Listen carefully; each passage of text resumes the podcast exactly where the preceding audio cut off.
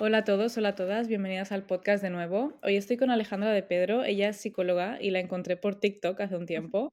Sus vídeos me parecen súper útiles y da tips buenísimos, entonces decidí seguirla por Instagram también y proponerle grabar el episodio de hoy. Así que Alejandra, si quieres, preséntate tú un poquito.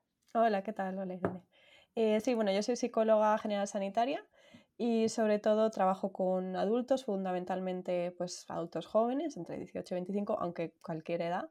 Y bueno, estoy especializada en terapia humanista y en terapia, una terapia que se llama terapia focalizada en la emoción, que bueno, pues ahora hablaremos un poquillo más de eso, pero básicamente, tal y como el nombre indica, pues pone mucho el foco en lo que es la gestión emocional, la regulación de emociones, todas esas, todas esas cosas me gustan mucho. Y ya por curiosidad, porque creo que en TikTok tienes bastantes seguidores, eh, ¿cómo, empezó esto? ¿Empezaste a publicar vídeos y, qué pasó? Sí, pues empezó por, porque lo usaba muchísimo. Yo creo que además mucha gente en TikTok me dice como, no, tú, porque hice un vídeo ¿no? sobre adicción a TikTok y, la gente me decía como, pero qué, andas promulgando? ¿no? Y yo les decía como, Jolín, si yo soy la primera que estoy adicta, me encanta TikTok, me parece súper divertido. Entonces, pues un día dije, Jolín, a ver cómo sería si, si subo algo y, a ver qué tal. Y, la verdad que uno, pues esto que tiene TikTok, que los vídeos se hacen virales y y a raíz de eso pues ya pues fui encadenando un poco. Qué guay. Las redes sociales. sí, exacto. Lo mismo me pasó a mí con, con Instagram. Sí, eh, Empezaron a funcionar los reels y ale, de ahí para arriba. Pues qué bien. Eh, empecemos un poco con el tema que vamos a comentar hoy. Vamos a tocar principalmente dos, dos temas, pero bueno, vamos a hilarlos. Vamos a empezar con el tema del, del comportamiento obsesivo, controlador o estricto, eh, en este caso lo, indicamos hacia la alimentación o hábitos, pero puede ser en general en todos los aspectos de la vida. Y en la necesidad de tener el control de todo y, quizás de por qué sucede esto. Yo te quería preguntar si hay algo, hay algunos posibles desencadenantes, hay algo que tenga que ver con la parte familiar o en el entorno en el que nos hemos criado que pueda desarrollar esto en, luego en la vida adulta o, de, de, qué crees o de dónde ¿De dónde surge esto? Sí, eh, 100%. Yo creo que si eres controlador en un área de tu vida, por probabilidad también lo eres en, más áreas de tu vida, ¿no? De hecho, se ve mucho este perfil, pues, eh, con la comida restrictiva, pues perfiles de personas, pues, muy perfeccionistas, muy buenas en los estudios. Esto es, yo creo que, cuando dices, ¿no? ¿De dónde viene? Pues una gran fuente proviene de eso, de, experiencias, ¿no? De tu infancia, de aprendizajes, tanto por lo que te reforzaban de, positivo, ¿no? Cuando te decían, ay, qué, niña más buena, qué organizada eres, qué bien te planificas, ¿no? Pues eso al final, pues, y digo niñas porque se nos suele reforzar mucho más esto, pero también le puede pasar a los chicos, pero sí esto, ¿no? De como la niña, pues, perfecta, organizada, que qué bien lo controla todo, y eso al final, pues, acabas depositando un, poco tu valía en eso, ¿no? Si todo el mundo me dice que qué buena soy, que qué bien me organizo, pues será que yo soy buena por esto, no por otras cosas que soy, ¿no? Entonces, eso puede ser una fuente. Em, luego otra fuente, pues tú mismo, el efecto que tienen en, tu vida, ¿no? Si sabes que em, mucha gente no tiene como el pensamiento de, no, a mí me ha ido bien porque yo soy así, si no hubiera sido así no hubiera llegado tan lejos, o si no hubiera sido tan perfeccionista, entonces hay que confrontar un poco esta creencia, ¿no? ¿Quién te ha dicho a ti que, claro que ser organizado te ha permitido llegar hasta aquí, pero no necesariamente el machaque o esa restricción o ese control absoluto te está haciendo bien tanto como crees, ¿no? Exacto. A veces creo que nos hace, y por experiencia propia, como te decía antes, creo que nos hace más mal que bien. Mm, totalmente. Al final estamos alimentando como esa sensación y, luego lo que provoca es todavía más miedo a no tener el control. Y más miedo a dejar ir y a soltar o a improvisar o a, imprevistos. Todo eso nos causa entonces estrés y ansiedad. Claro, claro, porque al final el, controlar las cosas se empieza a asociar a sensaciones positivas, ¿no? O sea, cuando yo me organizo, ya me, ya me quito todo esto que tenía en la cabeza y ya me calmo, ¿no? Entonces eso se convierte como en mi única forma de calmarme. Pero claro, entonces mi tolerancia a la incertidumbre y a las cosas que no puedo predecir cada vez es menor y entonces tiendo a mi único mecanismo de regulación emocional, que es precisamente el control. Es súper...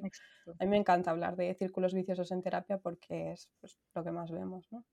Es que es algo que también eh, con las clientas que hablo yo, es algo a lo que tienen mucho miedo a cambiar y mucho miedo mm. a, dejar ir este control. Y, necesitan controlar todo en, su día a día, sobre todo con la comida y, y el ejercicio, pero es esta sensación de si no controlo, algo malo va a pasar, o si no, las cosas no, saben, no salen como yo había planificado, sino como lo que yo había planificado, como que algo malo va a pasar.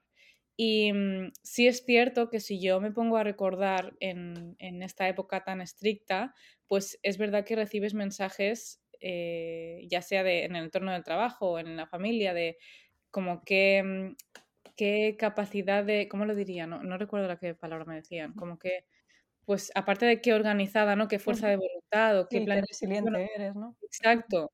Y claro, eso te refuerza a ti, decir, mm. mira, mira como de lo que soy capaz y, y, te da mucho miedo dejar de cumplir esa función y dejar de ser como esas personas creen que eres. O sea, em, yo que pasé por el proceso, había una temporada en la que siempre lo defino como una crisis de identidad, porque siempre ha sido esta persona tan estricta con la comida, y tan cuadriculada y tan obsesiva, y cuando dejas de serlo es como, ¿y ahora quién soy? Si ya, no, mm. ya no tengo este papel que estaba representando frente a los demás, ¿me van a juzgar por no seguir con ese papel? ¿Por no cumplir esos estándares? ¿Y, quién soy ahora? ¿Qué es? ¿Cómo me comporto? Total, total. Y, es eso, ¿no? ¿Me, ¿Me, queréis por lo que era o me queréis por lo que soy? ¿no? Esto de la identidad es un temón que yo me pues, encuentro que siempre llegado a un punto en la terapia, pues eso, pues la gente avanza mucho y, se encuentra a mí y de repente, pum, entra el miedo este, ¿no? De a ver si me vas a quitar también lo que a mí más fuerte me hacía, lo que a mí me ha definido, ¿no? Entonces hay que trabajar mucho qué es tu identidad más allá del síntoma, ¿no? O sea, sí, tú eres perfeccionista, eres sensible, pero no, no, no te tienes por qué machacar, ¿no? Es un poco la, la idea. Exacto, yo creo que se puede ser perfeccionista, se puede ser sensible, se puede ser, eh, se puede querer planificar, se puede mm. querer mm, gestionar, pero hay, hay un punto en el que ya roza el extremo y yo como siempre digo, ninguno de los extremos son sostenibles. Entonces, en el punto en el que eso que estás haciendo te produce alguna emoción negativa o alguna emoción como inestable, ya deja de ser saludable o bueno para ti en tu día a día. Claro, claro. Hay todas las cosas, ¿no? Son adaptativas hasta cierto punto, ¿no? Como todas las emociones. Es, es adaptativo. La culpa, por ejemplo, asociada mucho, ahora que hablamos ¿no? de comida, ¿no? Pues muchas veces la, la culpa es una emoción que nos moviliza a, eh, pues a producir ciertos cambios, a pedir perdón. Si yo me siento culpable porque te he hecho daño, pues es una emoción prosocial. Pero claro, llega un momento en el que deja de ser adaptativa porque ya no me está sirviendo de nada. A mí no me sirve de nada sentirme culpable después de haber comido porque no me estoy haciendo bien con eso, ¿no? Exacto. Exacto. Sí, precisamente íbamos a relacionar ahora eh, el primer tema con este segundo, que es em, sobre todo el de la culpa en, esta, en, esta, en estas fechas, la dificultad de cómo lidiar con estas fechas. De hecho, mm. he recibido ya algunos mensajes entre hoy y ayer de personas que me decían, estoy, pues eso, em, celebrando la Navidad y no lo estoy disfrutando nada, estoy a lo mejor llorando en mi cuarto porque he comido de más o porque me siento mal. Y justo ayer también grabé un episodio que lo he, publicado ahora em, sobre esto y sobre cuánto me he dado cuenta que disfruto ahora las cosas y de que no las estaba disfrutando antes. Y, de, y del ruido, quizás, que le llamo yo, que había en ese momento en, mi cabeza o en mis emociones, y de la paz y la tranquilidad que hay ahora, comparado a cómo pensaba y cómo sentía antes, a cómo pienso y cómo siento ahora. Mm. ¿Y, cómo mm, hiciste para, para, que ahora lo disfrutas y antes lo vivías así? ¿Cuál fue como tu...? Eh, siempre, bueno, en, redes sociales siempre cuento un poco que al final yo no tuve ninguna guía, yo no, yo no me acompañé de ningún profesional. En ese momento no, no, yo no, no conocía ningún health coach, no sabía lo que eran los health coaches porque esto es hace más de cinco años. Y, y en, en, un momento me di cuenta de que mi relación con la comida no era saludable. De mm. aquí yo no me estoy comportando normal, eh, normal entre comillas, porque no hay tampoco un normal con la comida, pero eh, aquí hay algo que no me está haciendo sentir bien, aquí hay un comportamiento que no veo en otras personas y, esto no me está beneficiando. Entonces, tranquila, me di cuenta de que, de que algo fallaba. Entonces, en el momento en el que me di cuenta que algo tenía que cambiar, y también porque me vi inspirada por otras personas en redes sociales, otras personas que yo veía que comían sin culpa, que comían sin, sin restricción, que comían saludable, pero, pero de todo. Entonces dije, ¿por qué estas personas pueden hacerlo y por qué yo no? Porque yo no me estoy permitiendo vivir así. Entonces fui implementando poco a poco, fui poco a poco saliendo de la zona de confort, poco a poco probando distintas cosas, qué me funciona, qué no me funciona, em, conociéndome de nuevo, de hecho, porque cuando eh, digamos que obviamente la culpa viene de, qué creencias tienes, de cómo piensas, de cómo actúas.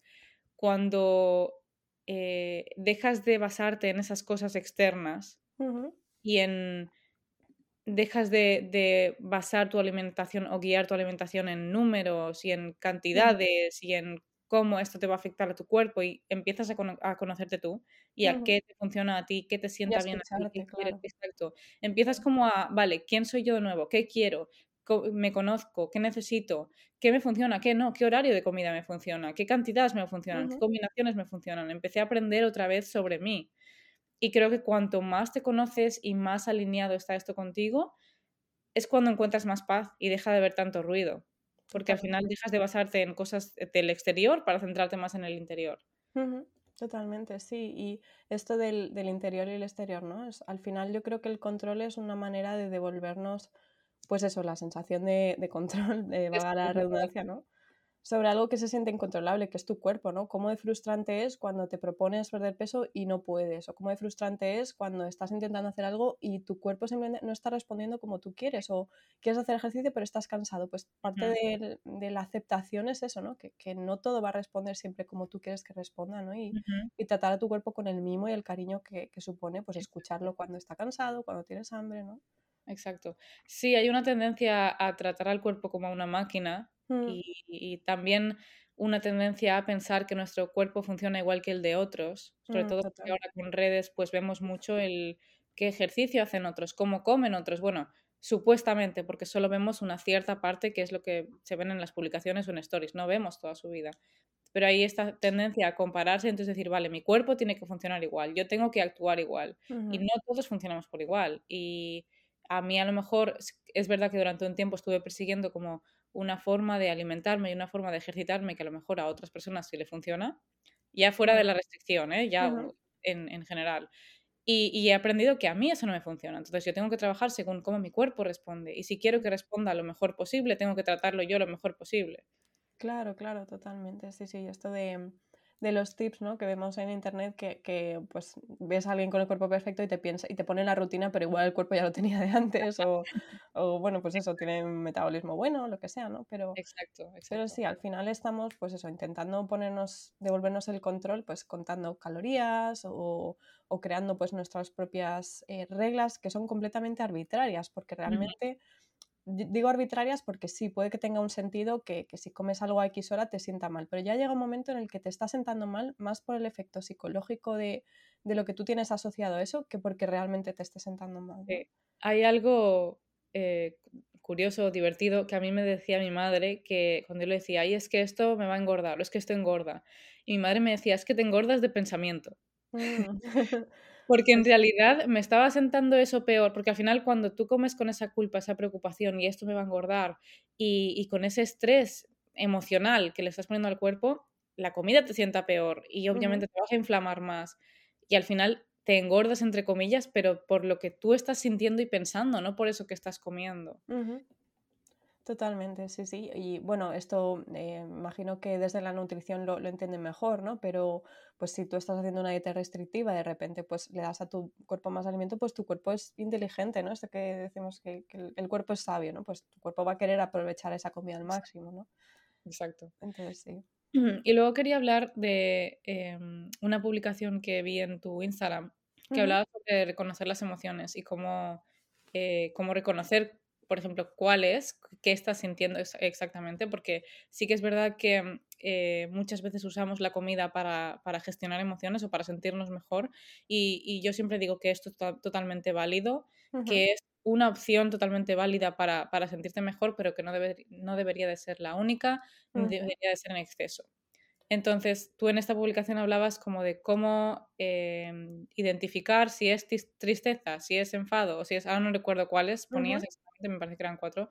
Y, me gustaría que hablaras un poco de esto, de cómo identificar qué estoy sintiendo y cómo gestiono esta emoción, depende de cuál sea. Vale, sí.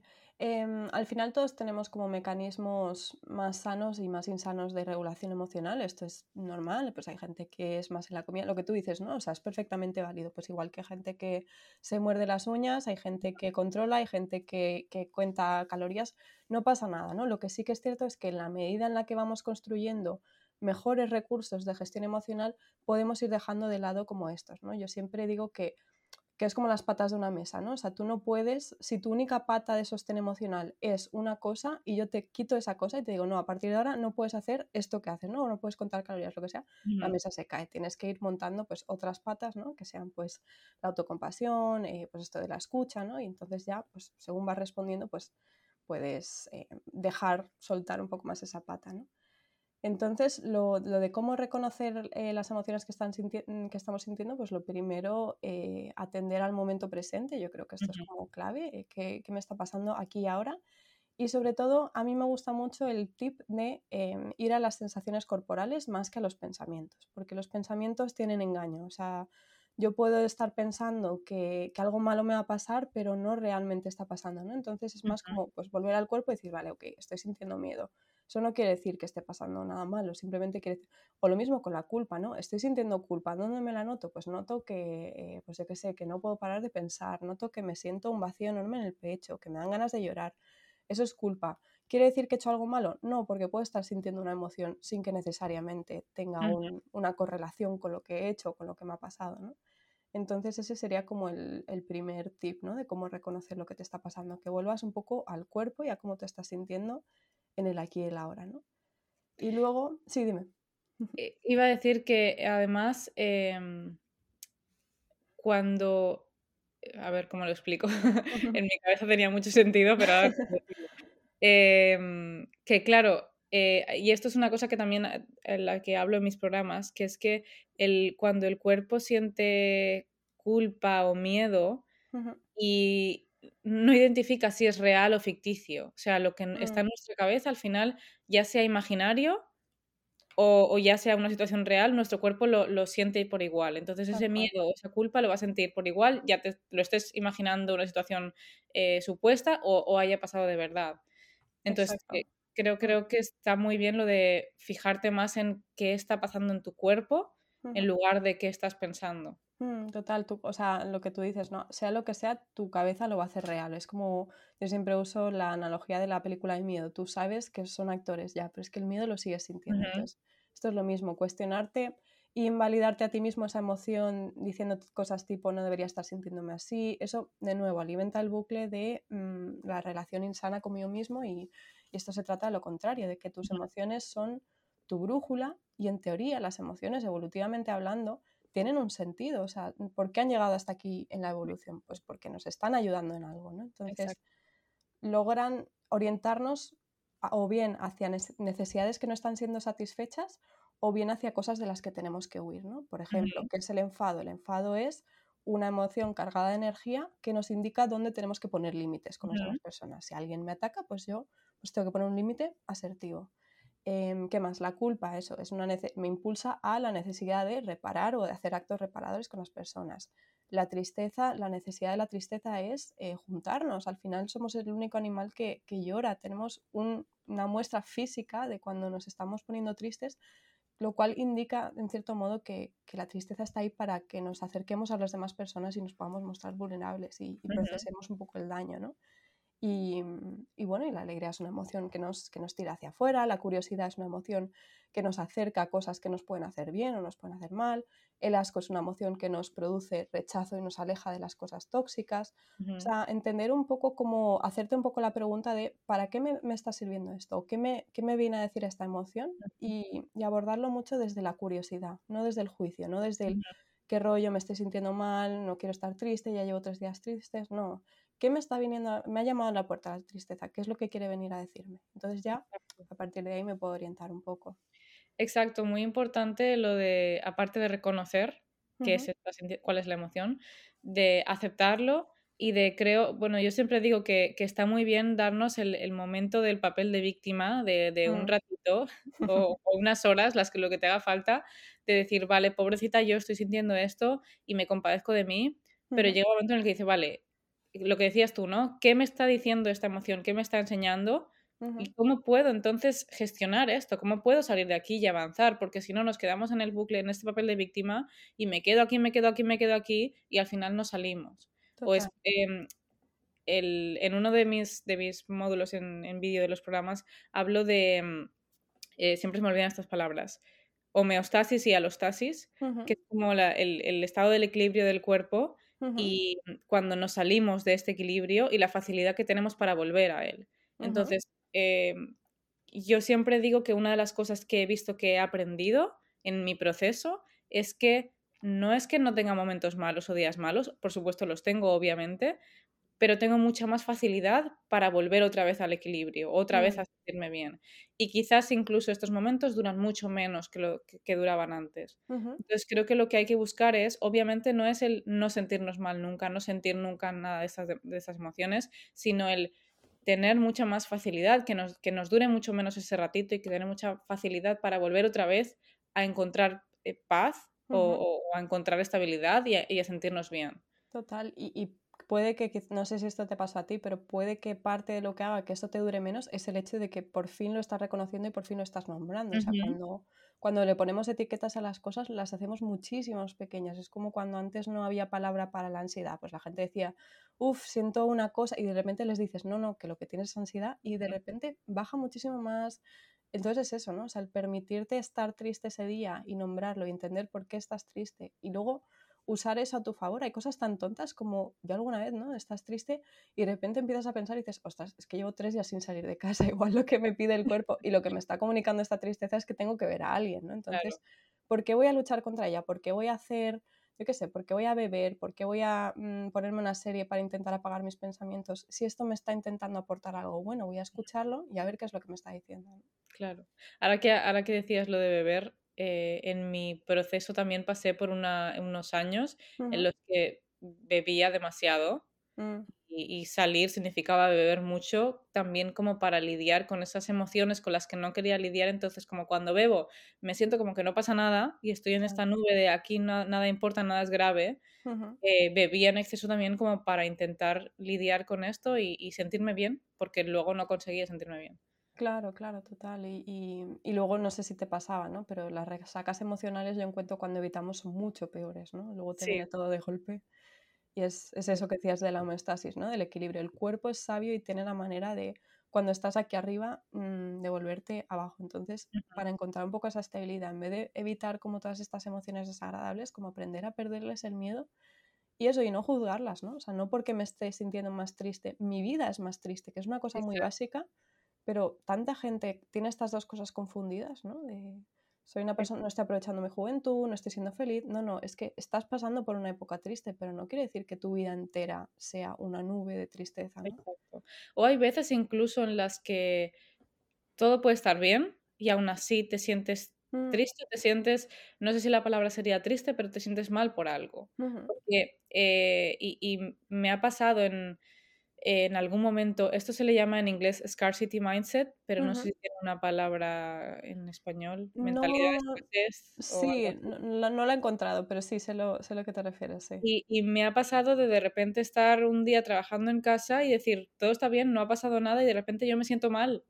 como Mm, que algo está mal en mi vida y tener ah, ganas de llorar sin que nada haya pasado y cuando todo está, eh, obviamente, cuando hablamos de este scarcity mindset es como que no, no estás donde te gustaría estar, no, no, no, las cosas no van como te gustaría que fuesen, por ejemplo.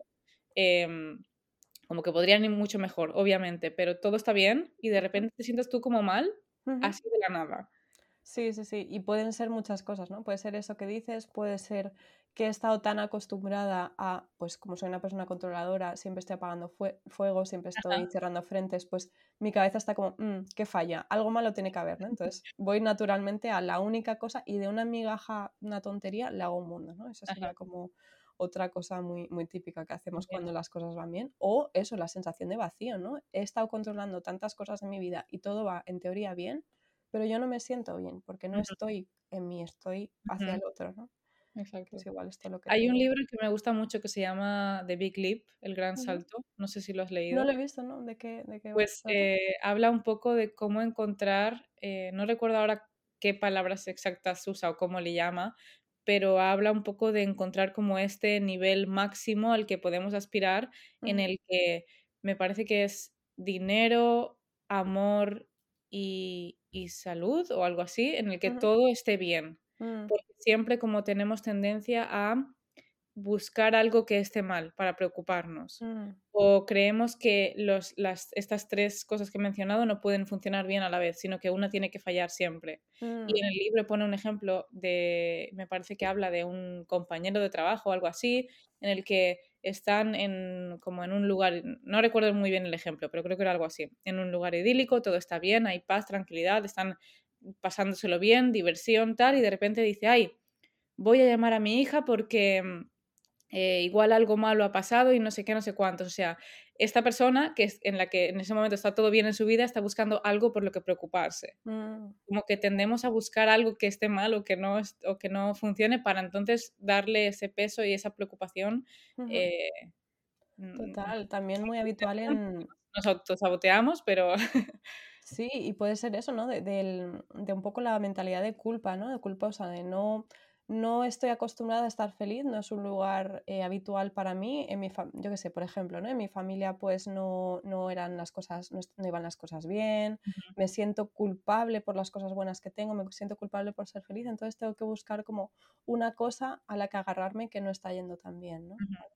Exacto. Me es. sonaba un poco a eso también, ¿no? Como de, estoy aquí en un sitio idílico, estoy en la playa y tal, mm, algo falla, ¿no? No, no puede ser todo tan bonito. Nos cuesta mucho, la verdad, yo creo, el... y al final, si lo relacionamos con este, con este tema de la comida y en Navidades y la culpa, eh, en realidad estamos haciendo, cuando, cuando nos sentimos mal en Navidades, estamos haciendo que una época del año em, sea peor o sea más difícil, pero lo estamos haciendo nosotros. O sea, Mm. esa época del año es una época más del año. Esos días son días más del año. Esas comidas son comidas más del año.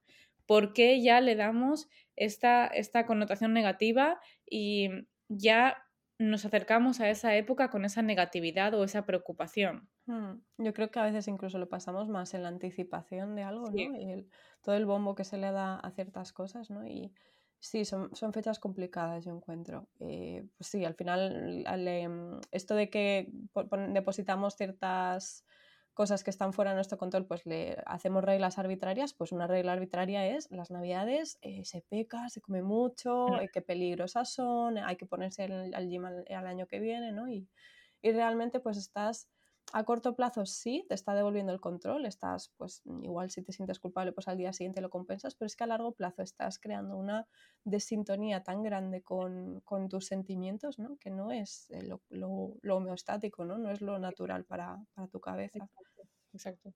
Mm. Y eh, creo que, que aquí nos olvidamos a veces de mirar como a largo plazo. Mm, Y mm, cuando buscamos estas soluciones, estas, eh, estos hábitos o estas, eh, no sé, comportamientos compensatorios, no estamos viendo que a largo plazo eso no funciona y que a la larga eso no nos va a servir ni nos va a hacer sentir mejor. mm, Eh, pero claro, con, con cómo nos quizás reconforta, entre comillas, tener el control o aplicar estas, estas herramientas en este momento, nos está cegando de ver como a, a lo lejos en el futuro. Mm, Total, y de ahí la importancia también de marcarse objetivos que vayan más allá de, lo del físico y que vayan más allá de, no, pues que tu objetivo sea, quiero mejorar mi relación con la comida. Llevo años tratándome a mí misma desde la culpa, desde la restricción, desde el control. Quiero de verdad normalizar y ese es que sea tu objetivo, tu horizonte. Entonces, si un día haces algo que antes pues hubieras pensado que está mal, algo que te genera culpa, porque esa es otra, o sea, no, no vas a, no va a desaparecer de la noche a la mañana. Claro que van a ser difíciles las navidades si llevas mucho tiempo. De hecho, las navidades son como la prueba de fuego, entonces no te frustres contigo misma si, si sientes culpabilidad. Ahora bien, en lugar de que esa culpabilidad te indique al día siguiente hacer una restricción, pues es una señal de que vas por buen camino y de que estás reparando, o sea, como decirte a ti misma, vale, esto tiene un porqué. He hecho esto, me he pasado, pues he comido un montón, pero es que al fin y al cabo me está mejorando mi relación la co- con la comida. No estoy viendo la comida ni como lo peor del mundo, ni el mayor demonio, ni como mi, mi- mi mayor refugio, porque este es otro Exacto. bucle, ¿no? En la comida, que si mi única estrategia de regulación emocional son, es la comida y la comida es o mi mayor consuelo o lo peor del mundo, pues tengo esta cosa de blanco y negro, ¿no? Y tengo que encontrar el área gris, que la comida es comida y, y es nutrición y es alimento y punto, ¿no? Exacto. Y, y quizás dejar un poco esta idea de lado de eh, la idea de las navidades como época, época, no sé, no sé cómo llamarlo, pero esta excesos, ¿no? sí, conflictiva de hay muchos excesos y se come muchísimo y la, no tiene por qué ser así. Y obviamente cuando nos juntamos y celebramos, en, en- a lo mejor en familia, con amigos y hacemos comidas, sí que se suele comer un poco más de lo normal, mm, pero no tienes por qué eh, comer hasta, con lo que lo hablaba el otro día con no sé quién, como comer hasta reventar o comer realmente de forma tan excesiva. No hay necesidad, son, como decía, más comidas del año. Por el hecho de que se te presente a lo mejor comida diferente que no comes el resto del año o, o más dulces o cosas así. Si realmente tu alimentación durante el año eh, es permisiva y te estás permitiendo comer de todo, dejas de tener esa necesidad de esto me, tengo que comer todo lo que hay en la mesa porque si no, eh, no sé cuándo lo voy a poder probar de nuevo o no sé cuándo voy a poder em, sentirme así de llena de nuevo, quizás. Sí, lo que Porque decías de la hay, mentalidad. exacto, hay un miedo a sentir llenura porque se confunde con he comido demasiado. mm. Sí, sí, sí, es verdad. La, la, mm, como la sensación de saciedad, ¿no? De, de, Sí, de- estómago lleno, ¿no? Que, que quizá exacto. no, no sentimos en otros momentos y, es, y cuando lo sientes en Navidades, pues ya se te Ya, saltan todas las alarmas, ¿no? ya ya me he pasado, ya ya lo he hecho mal Mm, y y entramos en este bucle de emociones. Pero creo que que por eso siempre digo que lo importante es empezar a cambiar la mentalidad y y el cómo piensas, el cómo crees, para entonces que cambie cómo sientes y cómo actúas, porque si no cambias lo primero, vas a seguir en el mismo bucle. Total, total, sí. Yo creo que es lo que tú decías de la mentalidad, ¿no? De, de escasez. Pues sí, si para mí eso ha sido siempre un alimento, el dulce ha sido un alimento prohibido, que nunca me lo permito, solo en ocasiones muy especiales, pues, pues claro que me voy a pasar luego, ¿no? Pero lo que tú dices, no tengo por qué. Si escucho mi cuerpo y escucho las claves de mi cuerpo que ya me dice que estoy lleno, pues puedo perfectamente dejar de comer ahora y al día siguiente no tengo que compensarlo de ningún modo, ni matándome al gimnasio, ni comiéndome una aceituna solo en todo el día, ¿no? Entonces, exacto, mm, exacto. Bueno, Alejandra, pues muchas gracias por el episodio de hoy. Eh Irene, por invitarme. Mira que yo suelo hablar de estos temas, pero me resulta muy interesante también oír eh, siempre como otras perspectivas y, personas como tú que tienen un conocimiento distinto al mío. Em, espero que esto cuando lo publique también ayude a, a más gente a lidiar con esta época del año, quizás a empezar el año de forma distinta y, y ya espero que a trabajar más en el interior y a centrarse más en el interior y a investigar e indagar y, y conocer más esas emociones que estábamos comentando. Sí, pues ojalá, la verdad, porque son, son épocas complicadas, ¿no? Para algunas personas, así que ojalá que sí, que, que podamos relacionarnos con el cuerpo también un poco desde el cariño, desde la, la curiosidad, de verdad. O sea, es que en vez de decir, em, qué horror, ¿por qué estoy así? ¿Por qué soy así? Como, como tratarías a un niño, ¿por qué te estás sintiendo así? Cuéntame un poco más y hacer un poco ese ejercicio con nosotros mismos, yo encuentro que hace maravillas por, por nuestra salud mental. Exacto. Bueno, pues eh, lo que decía, muchas gracias Alejandra, gracias por el, por el episodio de hoy. Gracias a ti, Irene. un abrazo enorme y nos vemos en el siguiente episodio. Chao.